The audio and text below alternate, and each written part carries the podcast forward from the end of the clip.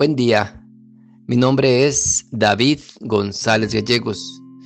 Pertenezco a la Iglesia de San Patricio del Ministerio de Estudio Bíblico Nazarenos Católicos, aquí en Laredo, Texas, Estados Unidos. Evangelio de hoy, martes, marzo 7 de 2023. Del Santo Evangelio según San Mateo, capítulo 23, versos del 1 al 12. En aquel tiempo, Jesús se dirigió a la gente y a sus discípulos y les dijo, En la cátedra de Moisés se han sentado los escribas y los fariseos. Haced pues y observad todo lo que os digan, pero no imitéis su conducta, porque dicen y no hacen. Atan cargas pesadas y las echan a las espaldas de la gente pero ellos ni con el dedo quieren moverlas. Todas sus obras las hacen para ser vistos por los hombres. Se hacen bien anchas las filacterias y bien largas las orlas del manto.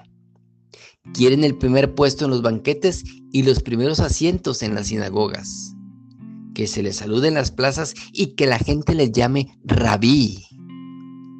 Vosotros, en cambio, no os dejéis llamar rabí porque uno solo es vuestro Maestro, y vosotros sois todos hermanos. Ni llaméis a nadie Padre vuestro en la tierra, porque uno solo es vuestro Padre, el del cielo. Ni tampoco os dejéis llamar doctores, porque uno solo es vuestro doctor, Cristo. El mayor entre vosotros será vuestro servidor, pues el que se ensalce será humillado, y el que se humille será ensalzado. Palabra de Dios. Gloria a ti, Señor Jesús.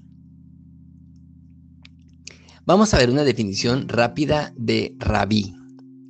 El significado bíblico de rabí es maestro o alguien que enseña, antes del nacimiento de Jesús, los judíos de esa época empezaron a utilizar este término en forma de saludo. También se empleaba como un título de honor y respeto. Con esto querían decir que esa persona era grande o excelso.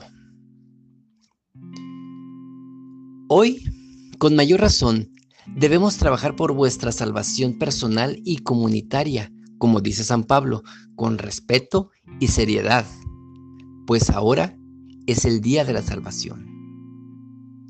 El tiempo cuaresmal es una oportunidad sagrada dada por nuestro Padre para que, en una actitud de profunda conversión, revitalicemos nuestros valores personales, reconozcamos nuestros errores y nos arrepintamos de nuestros pecados, de modo que nuestra vida se vaya transformando por la acción del Espíritu Santo en una vida más plena y madura. Para adecuar nuestra conducta a la del Señor Jesús es fundamental un gesto de humildad.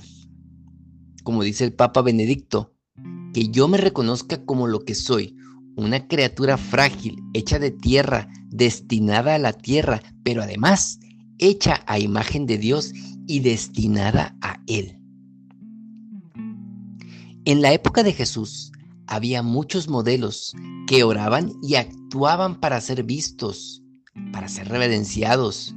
Pura fantasía, personajes de cartón, que no podían estimular el crecimiento y la madurez de sus vecinos. Sus actitudes y conductas no mostraban el camino que conduce a Dios.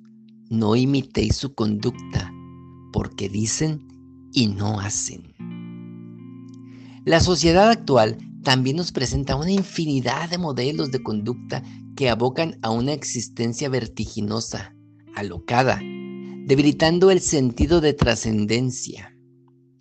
No dejemos que esos falsos referentes nos hagan perder de vista al verdadero maestro. Uno solo es vuestro maestro, uno solo es vuestro Padre, uno solo es vuestro doctor, Cristo. Aprovechemos la cuaresma para fortalecer nuestras convicciones como discípulos de Jesucristo Tratemos de tener momentos sagrados de desierto, donde nos reencontremos con nosotros mismos y con el verdadero modelo y maestro. Y frente a las situaciones concretas en las que muchas veces no sabemos cómo reaccionar, podríamos preguntarnos, ¿qué diría Jesús? ¿Cómo actuaría Jesús? Oremos. Nada te turbe, nada te espante, todo se pasa, Dios no se muda, la paciencia todo lo alcanza. Quien a Dios tiene, nada le falta, solo Dios basta. Vayamos con alegría a proclamar la palabra del Señor. Excelente martes. Y recuerda, es mejor callar y obrar que hablar y no obrar.